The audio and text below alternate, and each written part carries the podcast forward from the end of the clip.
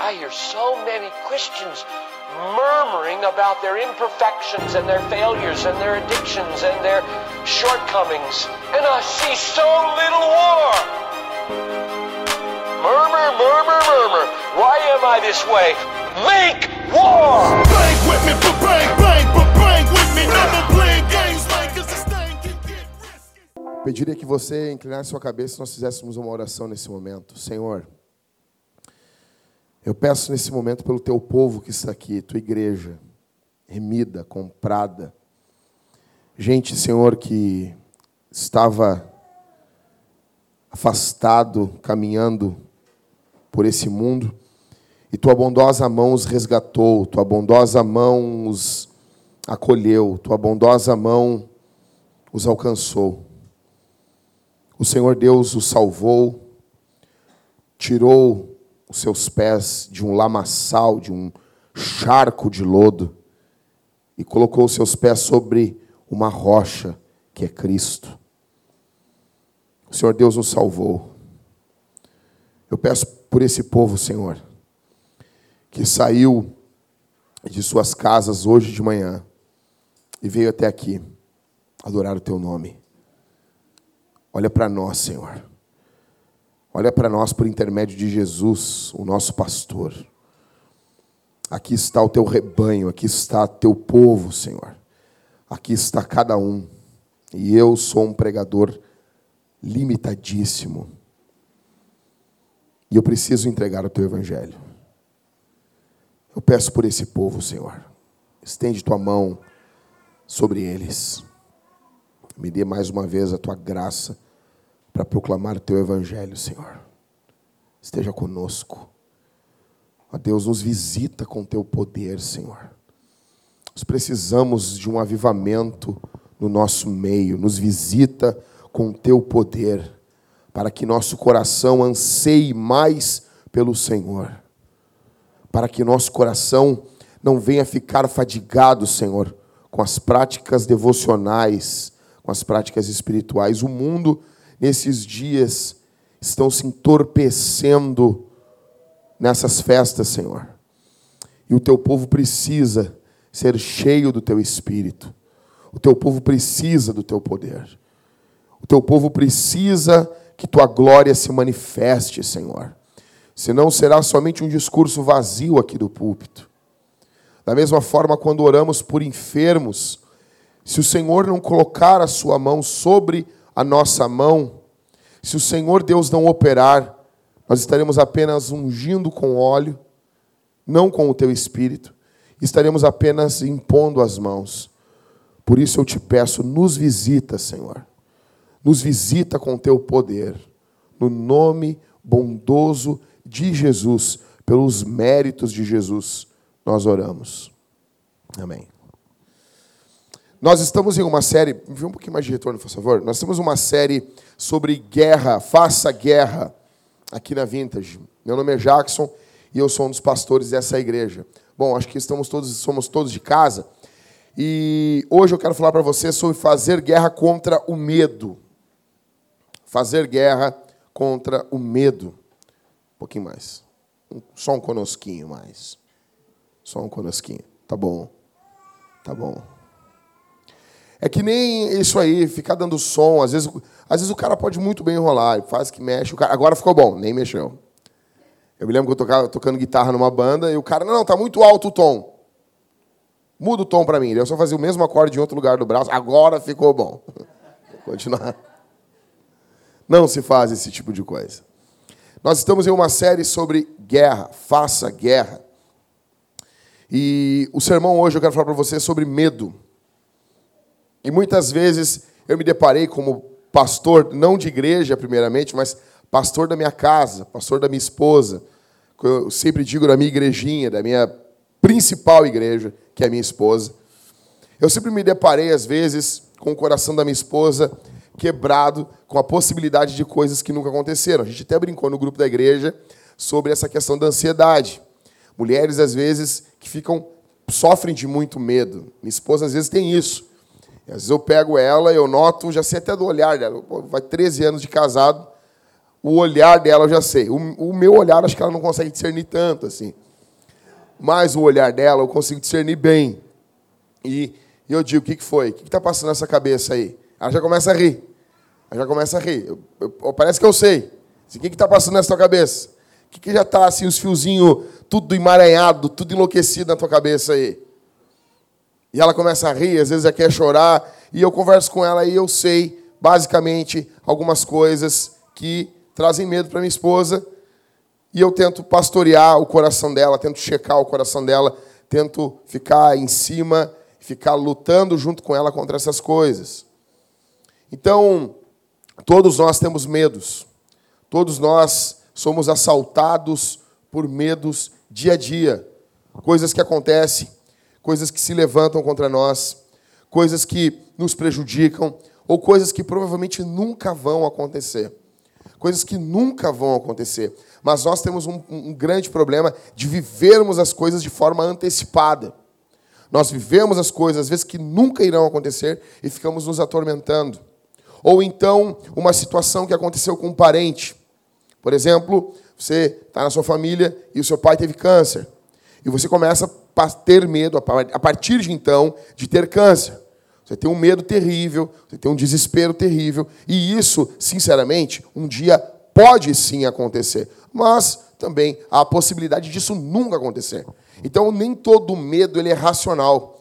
Às vezes a pessoa, digamos, vamos aqui ilustrar, a pessoa vai ter câncer com 75 anos e vai morrer com 77, digamos, tá bom? Então ela teve câncer com 75, 3 anos, 75, 76 e 77 anos, 3 anos de câncer. Mas a pessoa, ela vive uma vida de medo desde os 24, desesperada. Eu não estou dizendo que os problemas não virão, mas ela vive uma vida desde os 24. É como se ela tivesse tido câncer desde os 24 anos de idade. Ou na melhor das hipóteses, ela vai morrer com 87 anos de idade e nunca vai ter câncer. Mas passou dos 24 agora até os 87 com medo, com desespero. Medo nós temos muitas vezes também por situações que já passamos e temos medo de passar. Eu conversava com uma irmã ontem e eu dizia sobre isso. Eu venho de um lar onde eu vivi de perto o que é ter um homem abusivo dentro do lar. Meu padrasto batia na minha mãe. Eu já falei isso para vocês. A minha mãe de um metro e meio, o cara de mais de um metro e oitenta de altura, e ele batia na minha mãe. Eu me lembro da cena como se fosse hoje. Eu era criança, estava na casa da minha avó, tinha 12 anos, tinha saído de casa, era um inferno viver lá.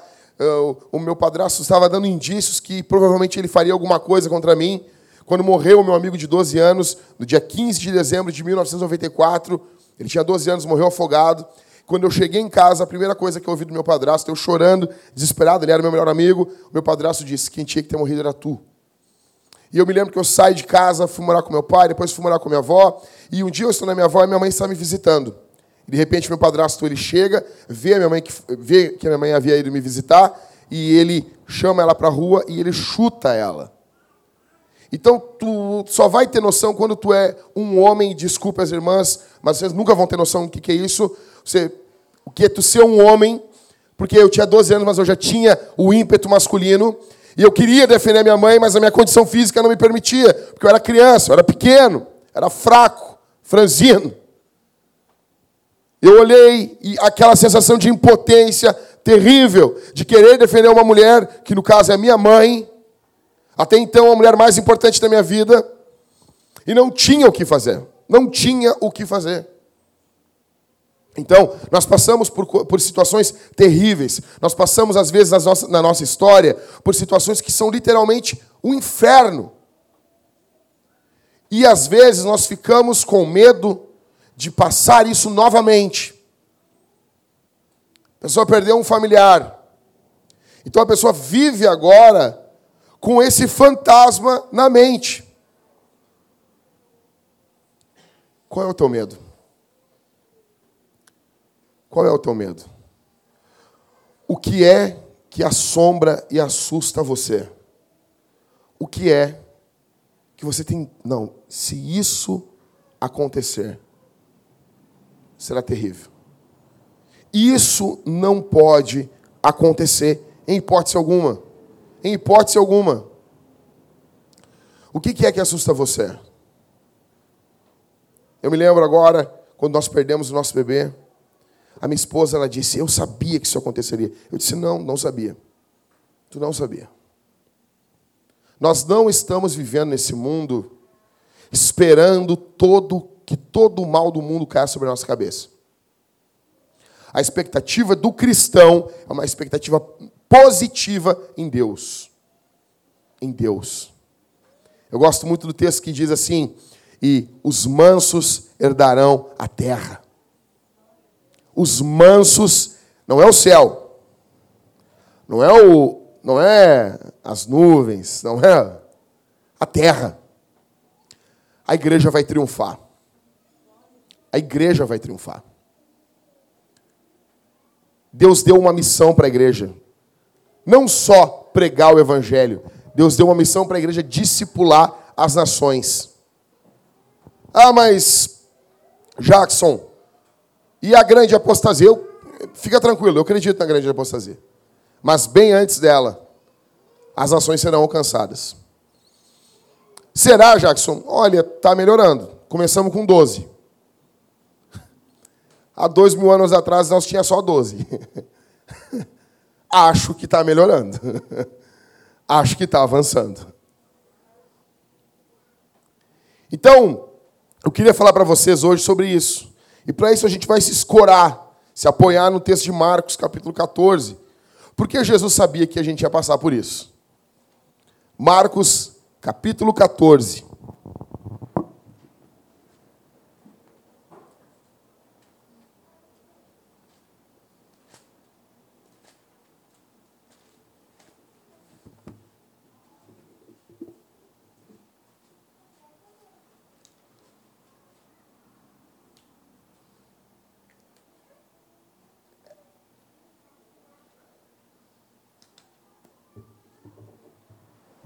Perdão, não é Marcosão. Pegadinha pastoral, tá? É Mateus.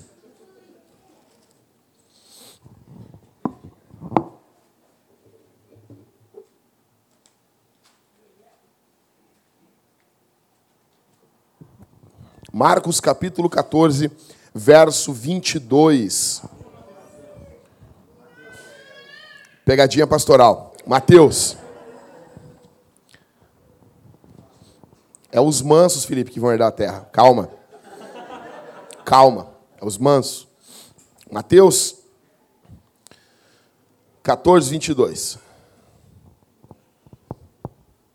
Logo em seguida, ele obrigou seus discípulos a entrar no barco e ir na frente dele para o outro lado, enquanto ele mandava as multidões para casa. Tendo-os mandado, tendo-as mandado para casa, subiu ao monte para orar em particular. Ao anoitecer, ele estava ali sozinho. Enquanto isso, o barco já estava bem longe da terra e era sacudido pelas ondas, pois o vento era contrário. Já alta madrugada, Jesus foi até eles andando sobre o mar. Mas ao vê-lo andando sobre o mar, os discípulos assustaram-se e disseram: É um fantasma, e gritaram de medo. Jesus, porém, falou-lhes imediatamente: Tende coragem, sou eu, não temais. Pedro lhes respondeu: Senhor, se és tu, manda-me ir sobre as águas até onde estás. Ele lhe disse: Vem. Descendo do barco e andando sobre as águas, Pedro foi ao encontro de Jesus. Mas ao perceber o vento, teve medo e começou a afundar. Gritou: Senhor, salva-me.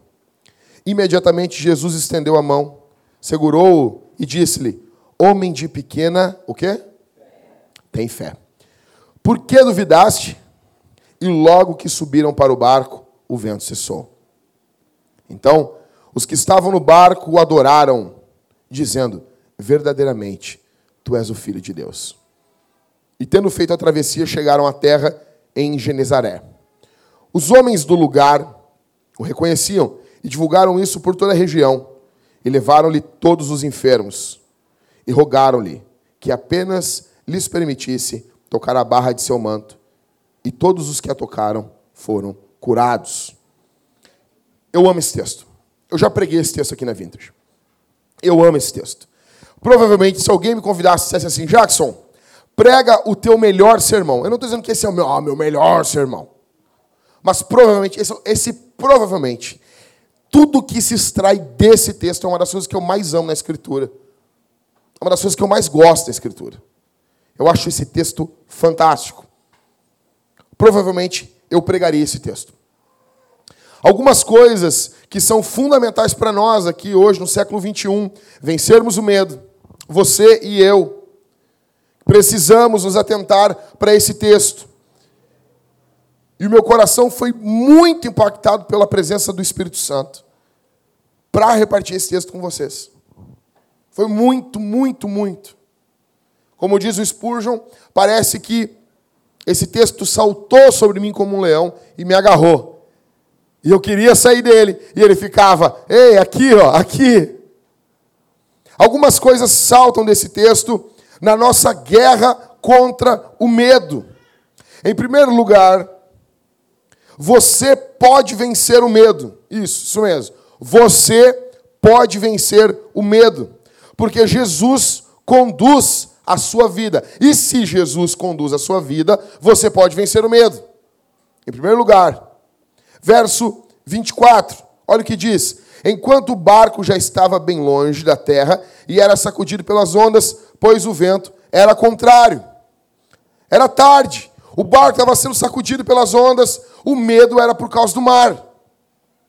Vocês viram agora o temporal que deu sexta-feira aqui em Porto Alegre? Vocês viram? Não acreditem na Stephanie, esposa do Arthur. Não acreditem. Eu falei, eu falei pro pessoal da igreja assim, não, foi dirigindo foi a maior, foi uma, foi a maior temporal que eu já peguei. Não tinha como, não tinha como dirigir. E ainda no carro, no, no, no Polo, ele tem um turbo, né, Michael? Que é, porque no, no Gol ele fica assim. Aí tu liga o turbo, ele fica assim, né? E eu pensei comigo assim, cara, isso aqui vai dar conta dessa água. E não dava. E daí, sim, a Thalita, porque tu nota, a Thalita está do meu lado e ela está assim, mexendo no celular. Quando ela largou o celular, ela ficou parada assim, eu vi. E eu estava aqui assim, cara, colado assim, ó. Colado assim, tentando entender a rua, tentando entender o que está acontecendo ali. Dos carros tudo com o pisca-alerta ligado, e eu tentando chegar pelo menos até um shopping Ipiranga, porque eu queria chegar em casa. Mas pensei, não, passar pela, pela, pela rua Ipiranga não vai dar passar pela Bento Gonçalves, não, isso aqui não dá, isso aqui vira. O carro ainda não é anfíbio. Seria legal ter um carro anfíbio. Eu ainda quero ter um carro anfíbio. Um carro anfíbio é legal. Imagina, tá, as pessoas estão na praia, se bronzeando, os caras tudo bombado, mas eles não têm um carro anfíbio. Aí tu tá vindo com o carro, vai andando, vai entrando, vai entrando, vai entrando no mar, mas cara é louco, e vai. Seria legal, mas não tem ainda, o carro não é anfíbio. E vocês viram os caras pendurados aqui. Vocês viram. Vocês viram. Não tem feministas fazendo aquele trabalho. Não tem. Não tem ninguém ali com o sovaco peludo pintado. Não tem. Não tem. São homens que estão ali. E aqueles caras, com certeza, eles são homens durões, eles não são homens fracos, mas eles tiveram medo ali. Que nesses caras. Era tarde, o barco está sendo sacudido pelas ondas. O medo é por causa do mar. E os caras que estão aqui não são caras que não estão acostumados com o mar. Eles estão acostumados. Eles deveriam estar naquele lugar ali. Por quê? Porque no verso 22, olha o que diz o texto. Logo em seguida, ele, ele quem? Jesus. Ele, Jesus obrigou seus discípulos a entrar no barco e ir na frente dele para o outro lado, enquanto ele andava, ele mandava as multidões para casa. Eles deveriam, no meio de toda aquela chorne ali, estar tranquilos, porque eles estavam em obediência a Jesus. Porque eles estavam obedecendo Jesus. Jesus mandou eles irem.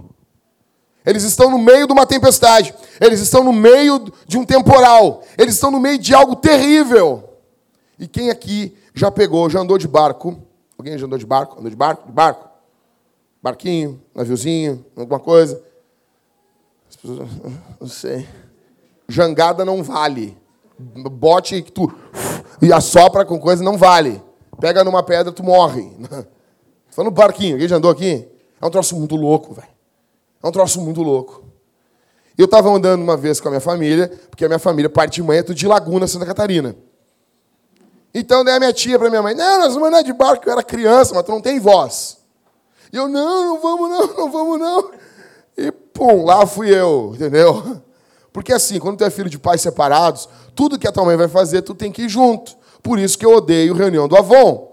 Por isso que eu odeio com todas as minhas forças chá de fralda e chá de panela. Desculpa, isso é um saco. Eu tinha que ir.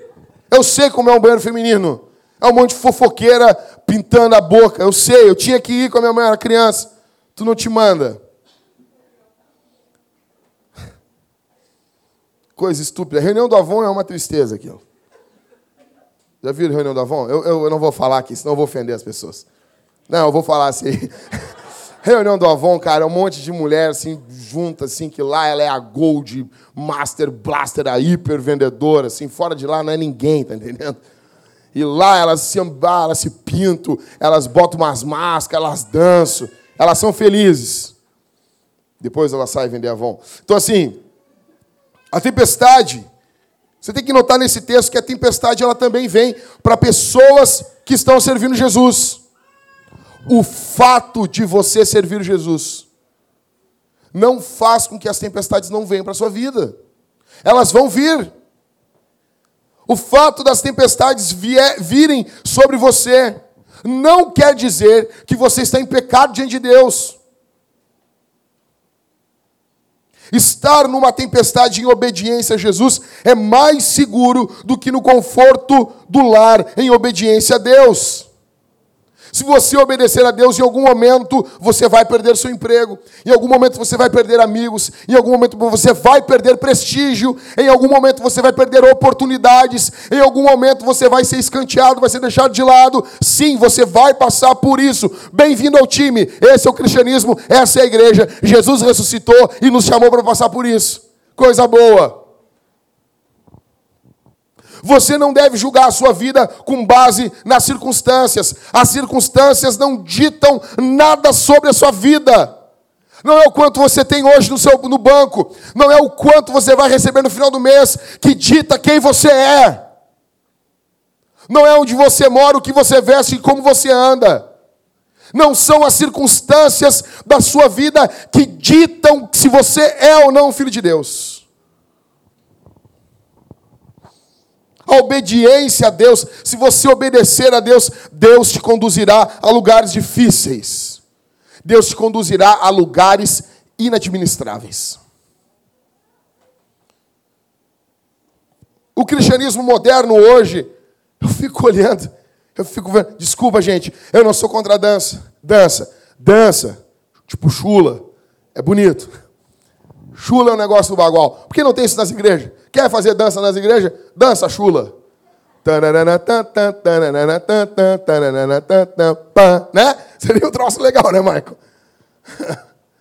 Mas não, mas não. Eu estava vendo um vídeo lá, molequinho, rapazinho lá, aquele Yuji do Playstation, sabe? Sabe o Yuji do Playstation? Se converteu, diz que se converteu. Aí já estava agora lá dançando numa igreja e dançando, dançando assim. Dança bem pra caramba. Sabe, parece uns negão na década de 80 dançando break. Se você não sabe o que é isso, não fala comigo. Não sabe o que os caras, os caras que andavam com os rádios assim, ó. Minha mãe tinha um rádio daqueles que brilhavam as luzes loucas assim. Mas os caras estão lá, cara. E daí algumas pessoas criticaram ele por ele estar dançando e disseram: Estou sendo perseguido por Jesus. Ah. O cristianismo moderno, ele virou uma, uma palhaçada comparado com o cristianismo histórico. Um exemplo, vocês viram agora o vídeo daquele molequinho com cabelinho ajeitadinho para o lado, falando sobre o quartel que estavam esperando. Quando ele virou, eu falei isso na reunião dos homens a cavalo aqui. Quando ele virou, eu disse: Você, quando ele virou assim, eu disse: Esse cara é crente. Eu falei, falei, na hora, esse cara é crente. Esse cara é da tribo. E esse cara prega no púlpito. O jeito que ele virou assim, eu já vi aquilo um milhão de vezes. Daí dito feito. Me mandaram o Facebook dele. O cara é o quê? Crente. Esses são o tipo de homens que as igrejas estão gerando. O Yudi do Playstation e aquele carinha ali. Mulheres, que Deus abençoe vocês. Ah, mas ele é feio. Casa com ele. É homem? É homem, pastor. Casa com ele. Casa com ele. A obediência vai te conduzir a dificuldades. Paulo vai dizer a Timóteo que todos aqueles que querem viver uma vida piedosa padecerão perseguições. Você vai passar por tempestades em sua vida. Só que nota uma coisa comigo aqui. Verso 24 de novo. Enquanto isso, o barco já estava bem longe da terra e era sacudido pelas ondas, pois o vento era contrário. Eles estão sendo sacudidos. Não, você tem que levar a Bíblia a sério. Quando a Bíblia diz assim, o, o barco era sacudido pelas ondas, não é uma onda da Record. Não é. Não é. Os demônios. Desculpa, eu amo. Ó, Macedo é gente fina. Tá? Fica tranquilo. Fica tranquilo. É que eu falo isso, às vezes vem alguém visitar a igreja e era, e era de uma, da Universal, os caras, a pessoa fica bravo, não volta mais, fica indignado. Então eu não estou atacando o Macedo. Eu ataco ele, mas agora eu não estou atacando. Então, assim, não é a onda da Record. Os demônios da Bíblia, quando dizem, o cara se endemoniou. Não é os demônios da Record. Não é os demônios. Record e Universal é a mesma coisa. É uma falsidade. Então, assim, tipo, não é. Se a Bíblia está dizendo no verso 24 que o barco era sacudido por ondas, é porque era algo muito sério. Se a Bíblia fala muito, é muito, ela não desperdiça palavras. Só que olha comigo, o barco está sendo sacudido pelas ondas. Volta um versículo comigo aqui, verso 23. Tendo-os mandado para casa, o que, que Jesus fez? Ao anoitecer, ele estava ali. Os discípulos estão passando pela maior crise da vida deles, num ambiente que eles estavam acostumados. Naquele mesmo momento, o que Jesus está fazendo? Jesus está orando. Enquanto os discípulos estavam sendo sucumbidos, Jesus estava intercedendo por eles, porque Jesus é o nosso pastor e ele é nosso sacerdote. Ele intercede por nós. Eu não estou dizendo que você não vai passar por crise, você vai passar, o povo de Deus passa. Eu me lembro agora, semana retrasada, quando a Thalita estava no, no hospital. Foi um inferno. E num dado momento, a minha esposa chorando, gemendo, urrando de dor. Já haviam dado um remédio, já haviam dado outro, a dor não passava, não passava. E eu sentado ali, porque aquilo ali é um ambiente, é, não é um ambiente para homem, que envolve dor, porque a mulher ela é projetada para sentir muito mais dor. Sabe? Já, não sei se a tua esposa é que nem a minha, mas a minha pega os negócios a 750 graus, com as mãos assim. E eu vou tocar, que isso? Que está quente? Ela, que tá quente, nada. As mulheres têm um troço, cara, é um bicho ruim. Cuidado. E se a minha esposa estava reclamando, assim, não, tá, tá morrendo. Eu me apavorei. Eu nunca, 13 anos de casado, mais um namoro nunca vi ela daquele jeito. E eu comecei a chorar, cara, naquele momento ali. E eu não sabia o que fazer. E eu pedindo oração para todo mundo, pedindo oração, pedindo oração, pedindo oração. E teve um momento que eu queria gritar naquele hospital de desespero, de olhar a minha esposa passando por aquilo. E eu me lembro que eu estava na beira da cama, ela deitada, e tinha, teve umas duas, três vezes que eu achei, morreu, morreu. Era tanto, era tanto cansaço para expelir o saco gestacional, que às vezes parecia que ela quase semi-morria. E eu estou na beira da cama e uma hora eu peguei assim, a, a, a, cama dela era alta, eu peguei enfiei minha cara no colchão, assim, era grande a cama. E eu comecei a chorar, assim, segurando para não chorar alto. E eu me lembrei naquele momento que a igreja estava orando. E aquilo me trouxe uma alegria. Mas num dado momento, o Espírito Santo me lembrou Hebreus capítulo 7. E veio assim, como uma bomba. Ele vive sempre para interceder por eles. Eu me lembrei que naquele momento, naquela hora, ainda que ninguém estivesse orando, ainda que nem eu estivesse orando, Jesus estava orando. Jesus estava intercedendo. E ele fala as palavras de forma perfeita, porque ele é a palavra de Deus. Porque ele é o Verbo encarnado. E daí as minhas lágrimas de tristeza começaram a se misturar com lágrimas de alegria.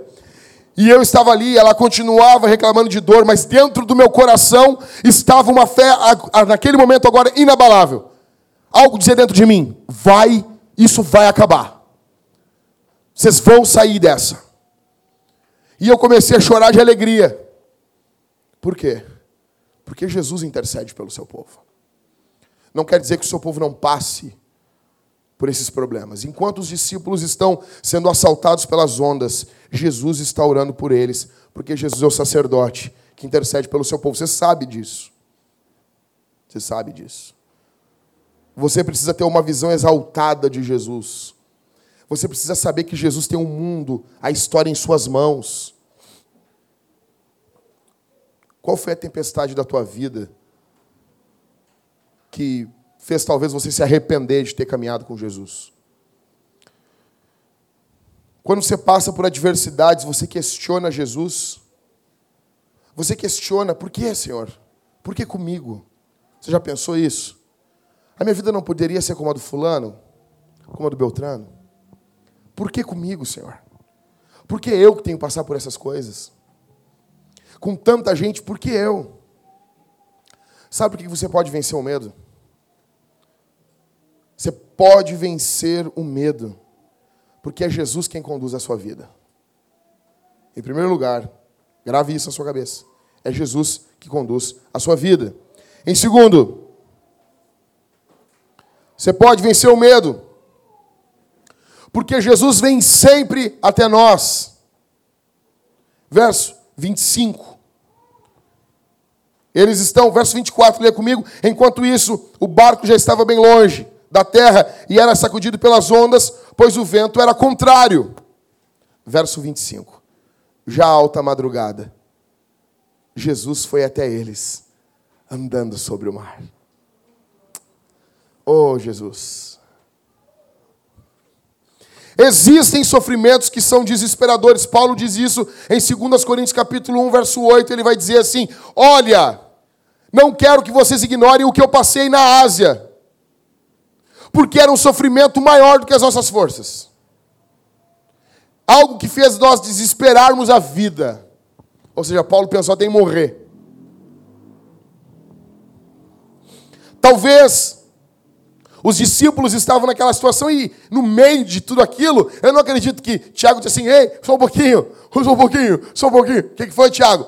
Só, só um pouquinho. Lembra de Isaías? Que Isaías, Tiago, cala a boca. Eles deveriam se lembrar de Isaías 43, 2. Quando passares pelas águas, eu serei contigo. Quando passares pelos rios, eles não te farão submergir. Quando passares pelo fogo, não te queimarás, nem a chama arderá em ti. Você vai passar pelas dificuldades, mas elas não vão consumir você. O povo de Deus não é consumido, não é destruído pelas adversidades. A gente passa, mas passa diferente do que o ímpio. Ah, mas os cristãos não morrem. Então eles herdam uma pátria superior. Depois os seus corpos são ressuscitados. As adversidades não destroem o povo de Deus. As adversidades não destroem a igreja, porque a igreja ela não é somente nós que estamos vivos, somos nós os vivos e os mortos. A comunhão dos santos.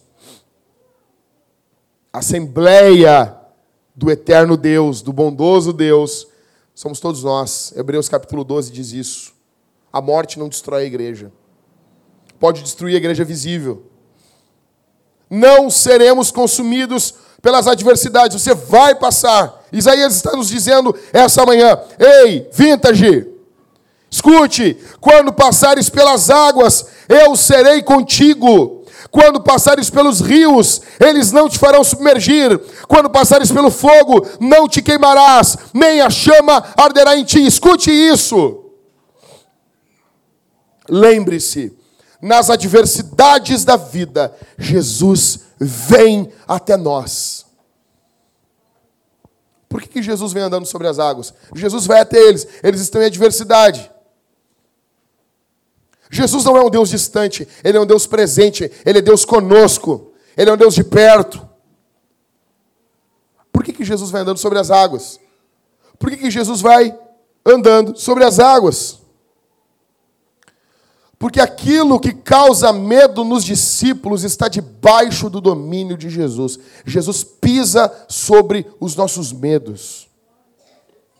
Os nossos medos, eles são um meio pelo qual Jesus vem pisando e andando até nós. Os nossos meios, eles são um caminho aonde encontramos Cristo. Aonde encontramos Jesus.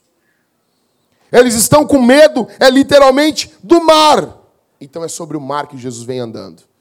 Jesus precisa pisar sobre o mar, caminhar sobre o mar, para mostrar para os discípulos: ei, calma, eu tenho o controle disso aqui.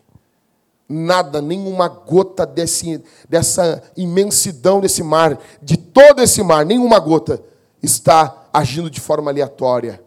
Está debaixo do meu domínio e dentro do meu controle, está nas minhas mãos. Jesus tem o controle. Jesus estava mostrando que aquilo que nos apavora, aquilo que nos traz medo, serve para nos aproximar de Jesus. É fantástico isso. Como os nossos medos nos empurram para Jesus. Já notou isso? Toda a sua história, toda a angústia que você já passou. Como isso empurra você para o Senhor. Jesus vem dizendo no verso 27. Jesus, porém, falou-lhes imediatamente. Tende o quê? Verso, verso 27. Tende vençam o medo. E ele diz: Sou eu. Não tenho medo. Não tem mais. Ou eu sou. Eu sou. A presença de Jesus é o antídoto para o nosso medo. Quando vier o medo sobre a sua vida nessa semana, e ele vai vir. Quando vier sobre a sua vida esse mês, e ele vai vir. Você precisa lembrar que Jesus está conosco.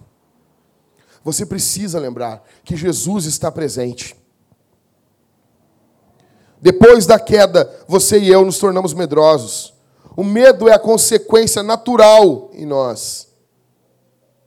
O medo deles é infundado. Porque eles estão com medo da criação. Só que sobre a criação existe o Criador.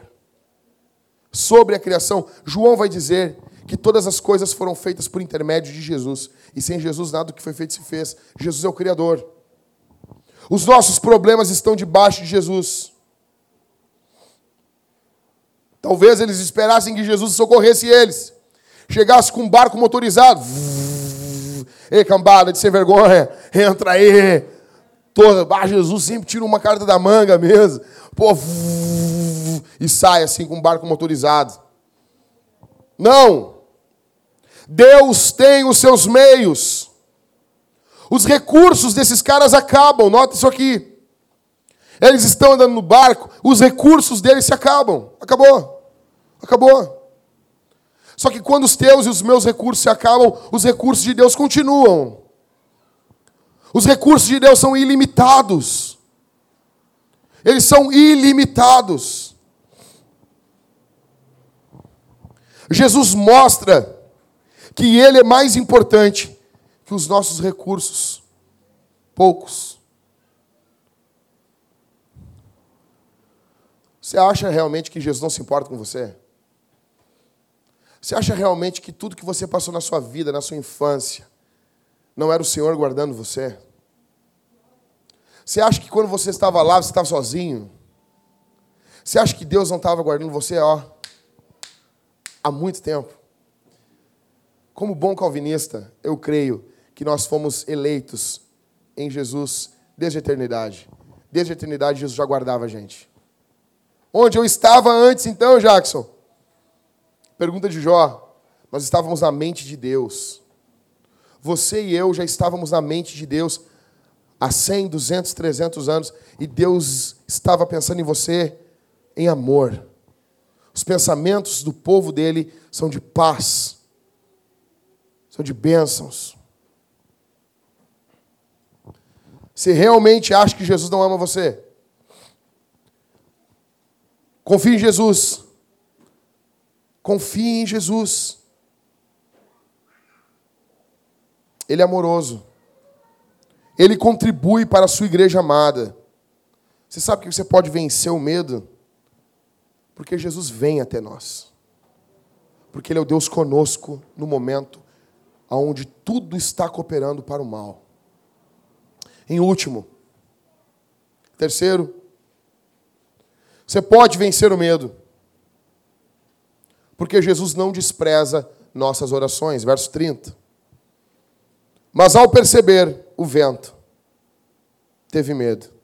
E começando a afundar, gritou: Senhor, salva-me. Ali está Pedro. Pedro é demais. Pedro é demais, cara. Pedro está ali, olhando. De repente, Jesus vem. Jesus, ele está desesperado. Ele olha Jesus. E ele diz: ah, Não, ô Jesus, ô seu Jesus, se é o Senhor, deixa eu ir até aí. E Jesus, bora. Versão Jack. Bora, negão. Vambora. Aí, Pedro, pum, botou o pé. E as pessoas dizem, não, veja bem. Sabe, sabe os inteligentinhos? Sabe, esses, veja bem. Aquele onde Jesus estava era um local raso. Era um local raso. O barco destruído por ondas, mas é um local raso. Veja bem. Veja bem. Sabe, veja bem? E Pedro sai caminhando. Pedro dá o primeiro, segundo passo. E a Bíblia diz que o vento ele chama mais a atenção de Pedro do que Jesus. E Pedro olha para o vento, para as ondas, para tudo, e ele começa a afundar. E quando ele está afundando, água entrando pela boca, ele está afundando. Quem aqui já se afogou sabe como é que é o negócio. Ele está afundando, desespero. E a pessoa que está se afogando fica um louco. Tinha que ter um jeito de chegar assim, dar um soco quem está se afogando, para acalmar e depois de salvar a pessoa. Porque é assim, a pessoa fica um louco. E ele está desesperado e ele diz essas duas palavras: Senhor, salva-me. Jesus não despreza a oração de gente fraca. Nunca é tarde para orar. Ele devia ter orado antes? Sim. Sim, ninguém nega isso. Ele deveria ter tido mais fé? Halisson, sim. Ninguém nega isso. Ele deveria ter confiado no Senhor? Sim. Ele faz uma oração curta e direta. Como diz o Spurgeon, uma oração saturada de sã doutrina. Ele sabia que não tinha nada nele que o podia salvar. Ele sabia, eu estou ferrado. Eu estou desgraçado. Ele confessou Jesus como Senhor e Salvador. Senhor, salva-me. Eu não sei se Jesus estava ali com, com a roupa de salva-vidas. Jesus é o primeiro salva-vidas da história. Hã? Exato. O primeiro Seals da história. A questão é que nós não podemos estar, ir até Jesus, se não reconhecermos que não há outra saída que você aqui nessa manhã está igual Pedro. Você não tem como chegar até Deus se você não se desesperar e você entender que você não tem saída. Ah, mas eu posso fazer isso. Então, então, então não vale. É que nem para o ministério. Spurgeon perguntava para os caras que estavam fazendo a entrevista ali para serem obreiros na, na escola do Spurgeon, e, e Spurgeon começava a fazer entrevista. E a primeira pergunta que ele fazia é: uh, Me diga uma coisa, você se vê fazendo outra coisa? E os caras, para impressionar Spurgeon, não, com certeza. Eu sou muito eclético. Né? Quem aqui viu o ídolo sabe. Você consegue cantar outro tipo de música? Sim. Quem samba de samba diferente. Vocês não lembram disso aí? Vocês não lembram? Vocês lembram dessa aí? Vocês não lembram? Um cara entrou cantando ópera no, no Ídolos. E daí os caras dizem, mas você só canta ópera? Não, não, não. Eu sei cantar também música popular brasileira. Ele cantou com voz de ópera. Quem samba molejo samba diferente. Mesma coisa os caras faziam com o Spurgeon. Os caras chegavam para o Spurgeon para querer impressionar ele e assim, não, Spurgeon, veja bem, eu posso ser um advogado, eu posso ser um, um juiz, eu posso ser um professor, eu posso, eu posso ser um médico. E ficavam querendo impressionar Spurgeon. E Spurgeon dizia, não, velho, de boas, Spurgeon dizia assim, né? De boas falou, não, tu não serve para nós. Cara que também tinha os ombros, os ombros estreitos também não servia, porque tinha pulmão pequeno. Olha que isso, a escola do Spurgeon, monta tua. É do Spurgeon, as regras eram dele. Ele dizia porque quando Deus quer fazer um pregador, Deus dá pulmões grandes para ele. Porque quando Deus quer fazer um, um corredor, Deus dá pernas grandes para o corredor. Você nunca viu, né? Um anão, um cara ganhando 100 metros rasos. Não vê, né? Ai, que horror. Né? Tem que ter inclusão social. Não tem isso, não tem isso. Não tem. Os caras são os kenianos, com as pernas desse tamanho, maior que aquela Cláudia Raia. Entendeu? É umas pernas grandes. Enorme. Os caras, para entrar para o ministério, eles têm que ter isso. Tem que entender. Não, eu não consigo ficar longe disso aqui. Eu não consigo. O reino de Deus é a mesma coisa. Você não consegue, você não consegue estar no reino de Deus se você não admitir que você não tem outra saída, que você está morrendo, que você está afundando. Você não consegue. Pedro está desesperado. Ele, ele não tem outra saída, ele reconhece. A boa notícia é que Jesus ouve gente desesperada. A boa notícia é que Jesus ouve gente que está angustiada. Quando Pedro percebeu que estava afundando, o que, que ele fez? Ele recorreu a quem? A Jesus. Quando você nota que você está afundando, você recorre a quem? Você recorre a um hobby? Desculpa, gente. Desculpa. Hobby tem a sua importância. Tem. Um prazer, um filme, uma série. Tudo tem o seu lugar. Mas nós, a nossa geração tem pecado muito nisso. Porque nós não recorremos ao Senhor em oração quando vemos tudo desabar ao nosso redor. Você só consegue se fortalecer em Jesus. O próprio Senhor Jesus passava por todas as coisas e ele ia orar, porque ele precisava orar.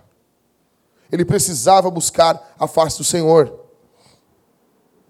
É por isso que Pedro, na sua carta em 1 Pedro, diz, no capítulo 3, verso 12: Porque os olhos do Senhor estão sobre os justos, e os seus ouvidos atentos à sua súplica. Pedro foi direto ao assunto. Ele falou: Senhor, salva-me, eu preciso disso. Pare de fazer, às vezes as pessoas vão orar, eu fico louco com isso. Os negros vão orar, nós estamos orando junto, as pessoas fazem uma volta para falar. Quando você for confessar o seu pecado, fale o nome dele. Chame o pecado pelo nome. Senhor, eu fiz isso. Eu sou isso. Eu tenho cometido esse pecado. Para, assim, Senhor, perdoa os meus pecados. Para com isso, negão. Isso aí é só introdução. Isso aí é só o prato de entrada. Chame o seu pecado pelo nome. Senhor, eu tenho tido desejos assim. Meu coração é isso. Eu tenho ira. Eu tenho raiva. Essa semana eu quis matar 15. Obrigado, Senhor. Semana passada foram 17. O Senhor tem moldado minha vida. Confesse. Fale direto o que você pensa e o que você precisa. Você acha que Jesus não ouve suas orações? Você acha que suas orações são muito curtas? Eu não estou aqui advogando, negão, que tu tem que pegar, só dar bom dia, boa tarde, boa noite para Jesus. Mas eu estou dizendo que antes de você fazer grandes orações, você vai começar com orações curtas. E as suas orações vão aumentando. Por exemplo, aqui está o Letieri. Quando eu conheci o Letieri, eu mal tinha papo com ele. A Thalita dizia, amor, vamos lá na Valéria. Eu dizia, não, mas não tenho papo com o Letieri. Não tenho papo com o Letieri. Não tenho. Ela dizia, amor, vamos lá na Valéria. Porque todo mundo tem papo com a Valéria, né? Não tem como não ter papo com a Valéria. Eu disse, não, mas o Letieri, amor, chegar lá o Letieri vai ficar... Daí a gente foi conversando, conversando. Daí nós falamos um assunto, nossas conversas foram aumentando, foram aumentando. Daí, quando surgiu assim, cara, vamos passar sete dias com o Letieri. Eu fiquei feliz. Pá, vai ser fera, não sei o quê. E a gente ficava conversando e rindo, e rindo do Michael. Tô brincando, Michael, nós vamos fazer isso, não. E nós ficávamos conversando e falando disso, falando aquilo, aquilo outro, não sei o quê. Porque, porque eu já tinha intimidade com o Letieri. Assim é com Jesus. Talvez você está orando pouco. A minha pergunta é: tuas orações têm aumentado? Você tem tido mais intimidade com Deus? Porque a, a, a, vida devocional ela tem, uma, ela tem uma parte, pelo menos comigo tem sido assim. Nos meus primeiros anos de caminhada cristã, eu tinha muito medo da minha performance diante de Deus quando eu ia orar. E eu tinha muito medo de orar tantos minutos. Eu, eu cronometrava minha oração. Hoje, quando vou orar, eu tenho vontade, quando eu levanto, eu tenho vontade de continuar orando. De continuar orando. E tenho certeza que se continuasse orando, se não tivesse que sair dali, continuaria orando. Mas isso não aconteceu no primeiro dia de crente. Isso não aconteceu no primeiro dia de cristão. Isso quanto mais eu vou lendo salmos, quanto mais eu vou lendo a escritura, e essa comunhão vai aumentando naturalmente. Então meu convite para você é esse, que você vá aumentando sua comunhão com Deus diariamente. Mas para vocês que possuem oração curta, como a minha ainda, para você que para vocês que oram de forma curta durante o dia ainda, eu quero dizer que Deus está atento a curtas orações também. As orações da Escritura são todas curtas e o Senhor ouve essas orações também. Você tem vergonha de recorrer a Jesus? Você acha que Deus só ouve pastor? É sério? É sério? Deixa eu te contar um segredo aqui essa manhã. Pastor é igualzinho a você. Igualzinho. Igualzinho. Igualzinho. Tem gente que acha que pastor é super-homem. Não é. Se enfiar uma faca, sai sangue.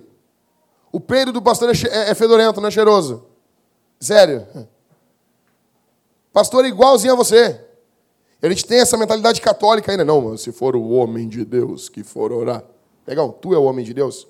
Minha irmã, tu é a mulher de Deus. Para de me chamar para orar pela tua mulher. É tu que tem que orar pela tua mulher. Minha irmã, é tu que ora pelo teu marido, pelos teus filhos.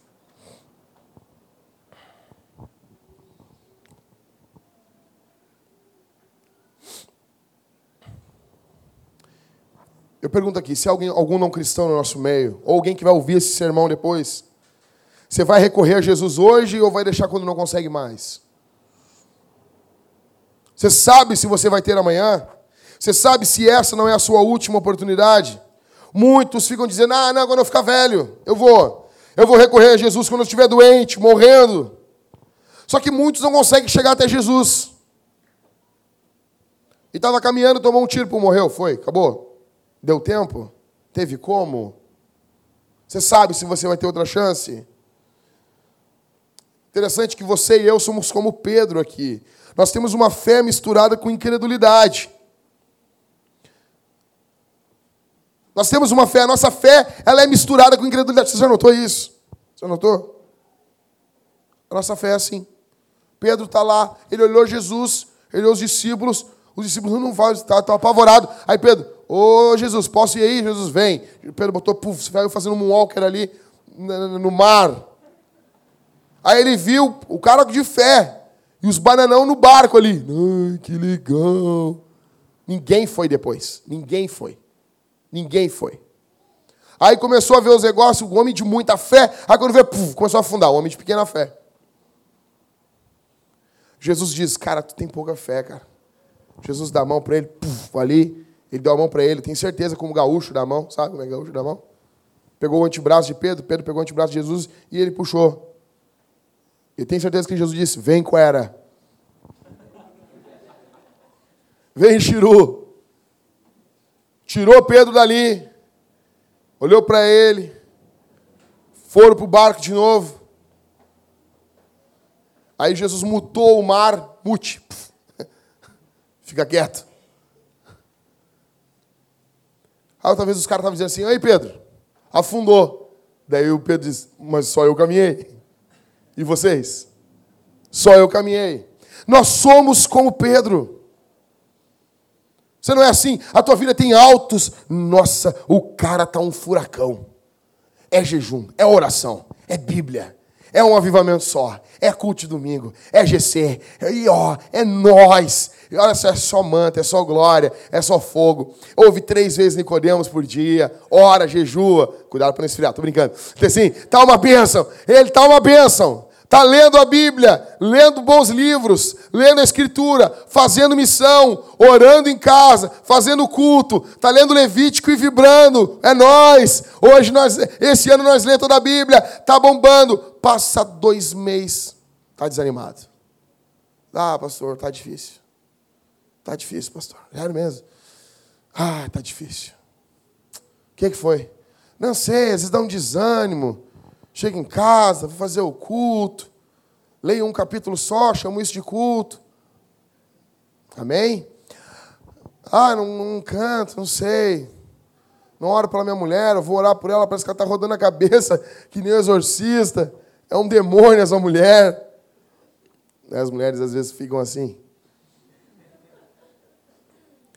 E assim. E daí, não, minha vida acabou, não sei o quê. Não, negão, calma. Calma. Olha só quem é esse cara aqui. Não é fraco, não. É o apóstolo Pedro. É o apóstolo Pedro.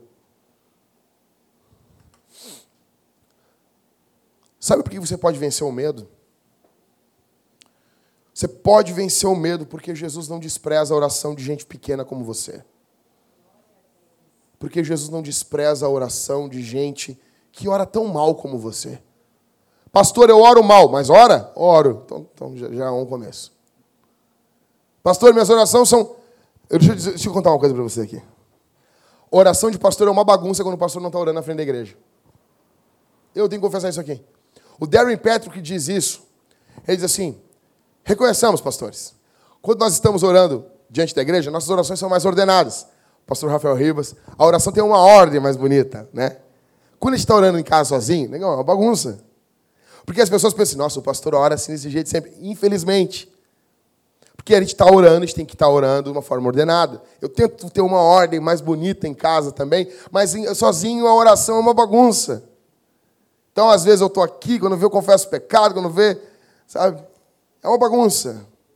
A minha pergunta é: você tem orações meio bagunçada que nem a minha, não tão ajeitada? Eu fico tentando, tentando organizar minha oração mentalmente, sem perder devoção enquanto estou orando. Às vezes eu oro só a oração do Pai Nosso. A minha questão é, pastor, minha oração às vezes é bagunçada demais. Às vezes minha oração parece que. Mas você está orando. Você está orando. A boa notícia para quem tem oração bagunçada é que Jesus ouve as nossas orações. O medo, para encerrar, o medo ele é uma espécie de culto. Nós temos medo daquilo que reverenciamos, daquilo que acreditamos ter poder, daquilo que nós devotamos e, e transmitimos uma espécie de glória, de peso, de importância. Então, você e eu precisamos lutar contra o medo. O nosso medo tem que ser do Senhor. Como assim, Jackson? Sim, sim, fica tranquilo. Mas ele é pai, não é só pai. Se é para ter medo, tenha de Deus. E o que eu faço? Corra para Deus. Porque Deus protege a gente de Deus. Aí alguns liberais perguntam: que Deus é esse que nós precisamos ser protegidos? Um Deus justo, porque nós não somos justos. Eles sempre falam isso. Eu não quero estar perto de um Deus que eu preciso ser defendido dele. Falou? Não tem outro? Um abraço. É esse ou não é esse? Mas o bom é que esse Deus, ele nos protege.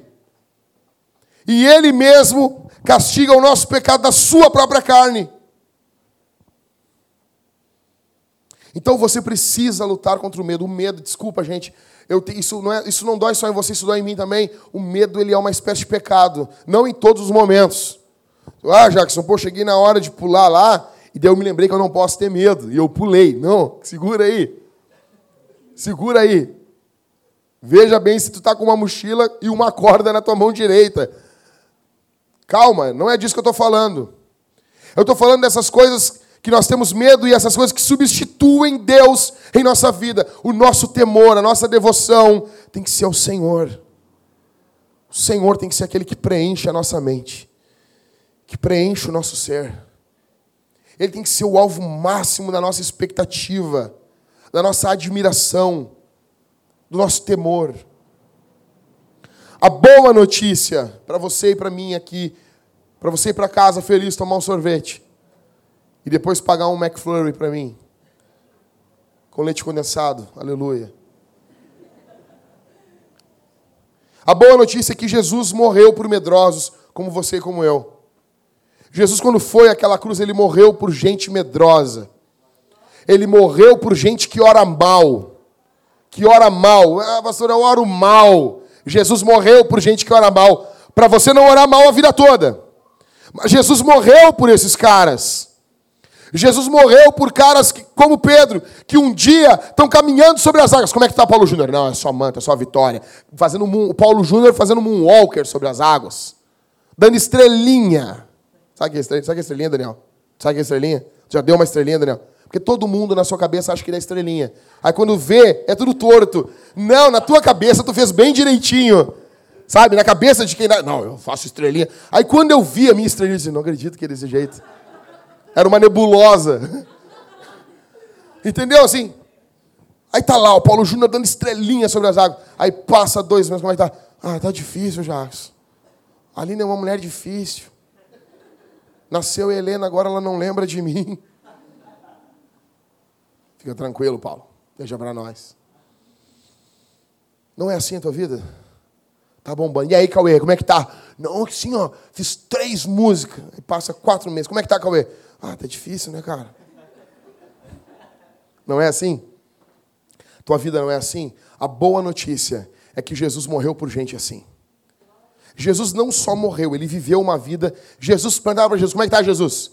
Olha, sofrimento, angústia, está sobrando. Mas a gente está firme em Deus. Por quê? Porque eu sou Deus. Eu estou firme em Deus, estou firme no Pai. Mas ele também é homem. E a vida dele foi uma vida constante de devoção, uma vida crescente. Hebreus diz que ele aprendeu. Nossa, um Deus que aprende é um Deus humilde. Por isso que a gente pode ir até ele. Por isso que a gente pode se chegar diante dele.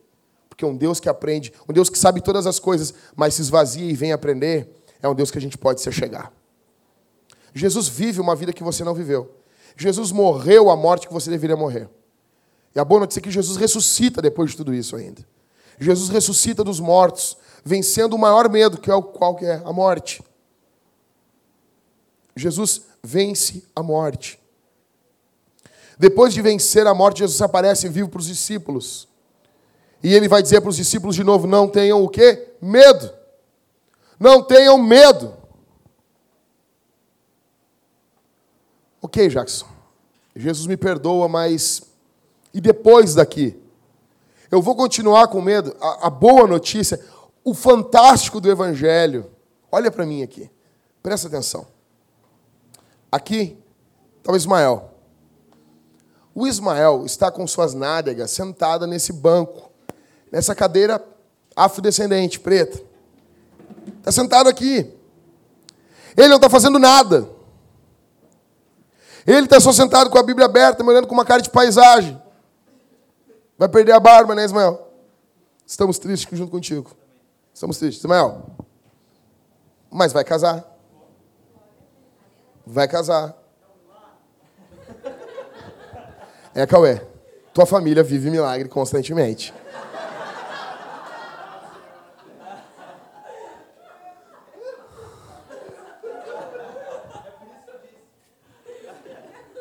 Está aqui. O ato de ouvir o evangelho, ele é um ato passivo. Por que, que Deus escolheu se comunicar? Estou terminando, gente. Porque assim, alguém se levanta no meio do povo de Deus e prega o evangelho. O resto está sentado, é passivo.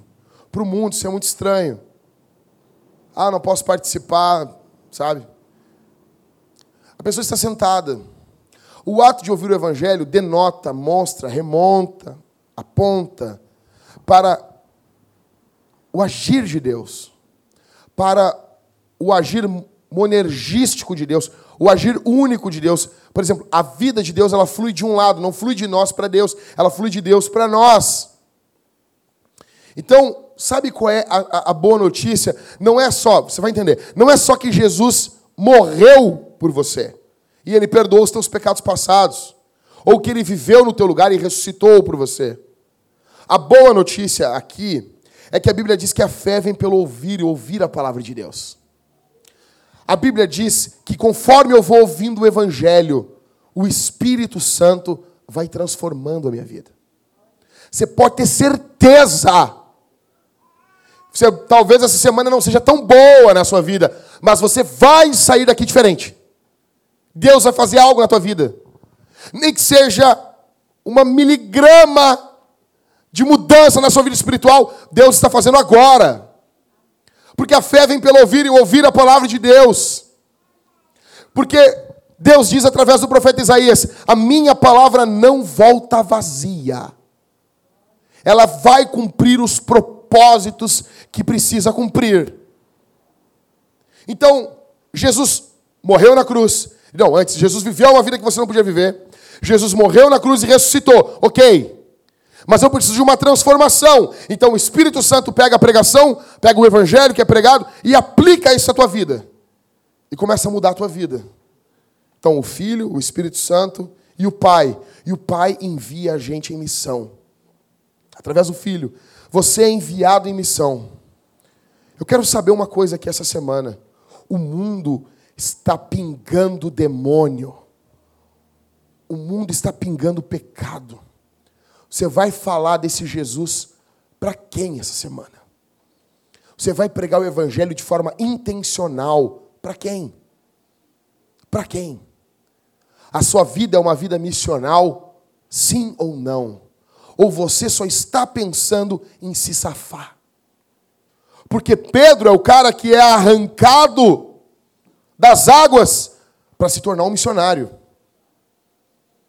para se tornar um cara que vai ser morto por pregar o evangelho. Minha pergunta é: ei, missionário, vamos apresentar o que aqui no final do ano?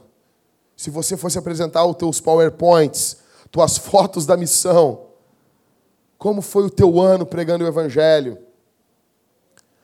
Ah, pastor, mas eu tenho medo. Chega em casa e ouve esse sermão de novo. Tá bom? Amém? Tem medo de pregar? Chega em casa e bota no SoundCloud lá e ouve esse sermão de novo. Jesus vence o medo por nós. Você tem que pregar o Evangelho. Amém? Vamos ficar de pé, vamos orar?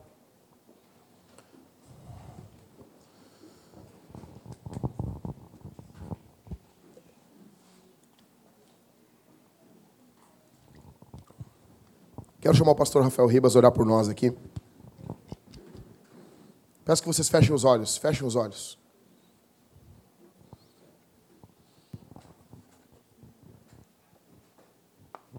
Irmãos, antes de orar, tem que pregar, né? Um minutinho só. É, eu queria dizer para vocês que, às vezes, não sei se aconteceu isso com vocês já, mas comigo muito. Por sermos calvinistas, quando nós vamos orar, nós pensamos muito na vontade de decreto de Deus. Nós pensamos, será que Deus decretou ou não aquilo que eu estou orando? Será que eu devo orar por algo que Deus não decretou? Então, como eu devo orar?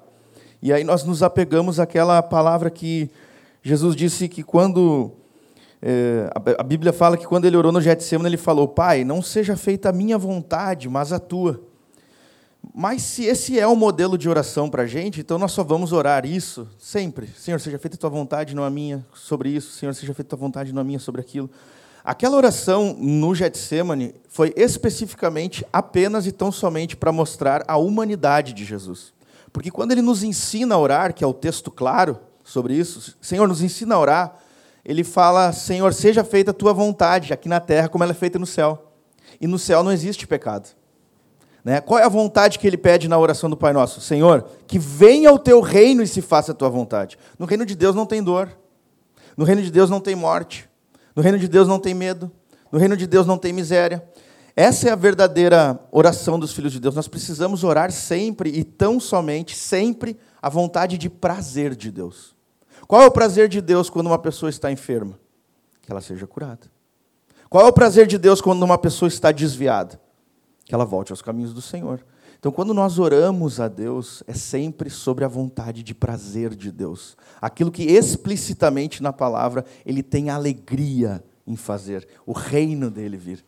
Então, eu queria te desafiar a essa semana pegar um papel, colocar uma lista de tudo que você tem medo, dúvida, anseio, complexo, crise, qualquer coisa, coloque tudo e ore sobre isso tendo certeza que a vontade de prazer de Deus é cumprir aquilo e resolver aquilo, porque é a vontade dele. Agora, se Deus, nos decretos dele, isso não convém a nós, não convém a nós orarmos segundo aquilo que Deus decretou de forma obscura. Convém a nós aquilo que Deus revelou que é o prazer dele, nós orarmos. Por isso que Jesus repreendia os discípulos. Vocês têm pouca fé, têm de bom ânimo, ou seja, creiam na minha bondade.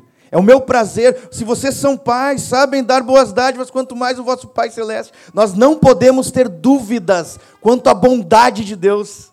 Nós não podemos ter dúvidas que, é Deus, que Deus é muito mais bondoso que nós, que Deus ama nossos filhos muito mais do que nós, que Deus ama as nossas esposas mais do que nós, que Deus ama e se importa conosco muito mais do que nós mesmos.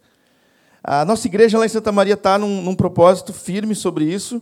E os irmãos estão todos orando e jejuando por tudo, por tudo que eles há muito tempo não oravam, acreditando e confiando que Deus é bom e Deus nunca faz menos. Naquela noite ali que o Jack estava com a Talita, eu estava falando com ele no no Whats, e eu disse para ele, Jack, Deus nunca nos dá menos do que nós pedimos, sempre mais. Parece algo triunfalista, mas não é. Não é. Deus sempre nos dá o que pedimos, ou infinitamente mais do que pedimos ou pensamos, segundo o seu poder que opera em nós.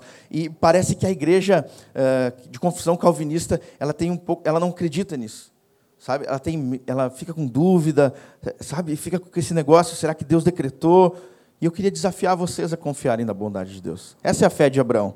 Né? Se ele nos deu o único filho, se ele nos deu o único filho, não nos dará juntamente com Ele todas as demais coisas. Nós precisamos acreditar na bondade de Deus. Vamos orar, irmãos. Senhor Deus, aqui está o teu povo, Senhor, as tuas ovelhas, o teu rebanho, os teus amados filhos, os teus filhos aos quais os teus olhos estão todos os segundos, Senhor, desde a eternidade, olhando para eles com um coração de amor, com um coração que deseja todo o bem dos céus e da terra, com um coração que ama-os tanto, Senhor, a ponto de dar o seu único filho e destruir a morte, o pecado e o inferno, Senhor, sobre a vida deles, Senhor. Aqui está o teu povo marcado escolhido pelo teu amor, Pai, a qual o Senhor deu o seu único filho, Senhor, para que também, Deus, a tua natureza fosse real na vida dos teus filhos, a tua santidade, Deus, a tua incorruptibilidade, Senhor, a tua imortalidade, Senhor, a tua eternidade, Senhor, tudo que o Senhor é, está sobre nós o teu Espírito, Senhor. E nós pedimos e clamamos a Ti, Senhor Deus, que daqui se levante um povo que crê, que daqui se levantem homens e mulheres que oram, oram intencionalmente, oram de forma perseverante, de forma persistente, Pai oram confiados em um Deus de bondade, assim como quando Abraão teve o coração aliviado por não ter que entregar o seu único filho, que era o seu maior medo, porque ele compreendeu que existe um Deus que prefere dar o seu filho. Ao invés de tomar as coisas que são nossas, ao invés de destruir os nossos sonhos, os nossos anseios que glorificam o teu nome, o Senhor tem prazer em dar o seu filho para realizar em nós as nossas alegrias, Senhor que nós tenhamos fé, Senhor Deus, na tua bondade, que nós venhamos a entender que o Senhor é santo, totalmente outro, infinitamente maior, infinitamente melhor, infinitamente uh, nos ama muito mais do que nós, Senhor. E que nós possamos, Deus, a partir de hoje, orarmos com vontade, Senhor. Orarmos com vontade, Senhor Deus. Orarmos de forma perseverante, Pai. Que o Senhor nos dê esse espírito, Senhor Deus que essas pessoas, que esses teus filhos que estão aqui hoje, Senhor, tenham a experiência de passar horas contigo em oração, Deus. Horas contigo em oração. Com alegria, pegando cada promessa e confiado, Senhor, que o Senhor tem prazer em cumprir cada uma delas, Senhor.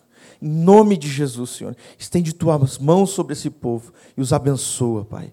É isso que eu te peço. Amém.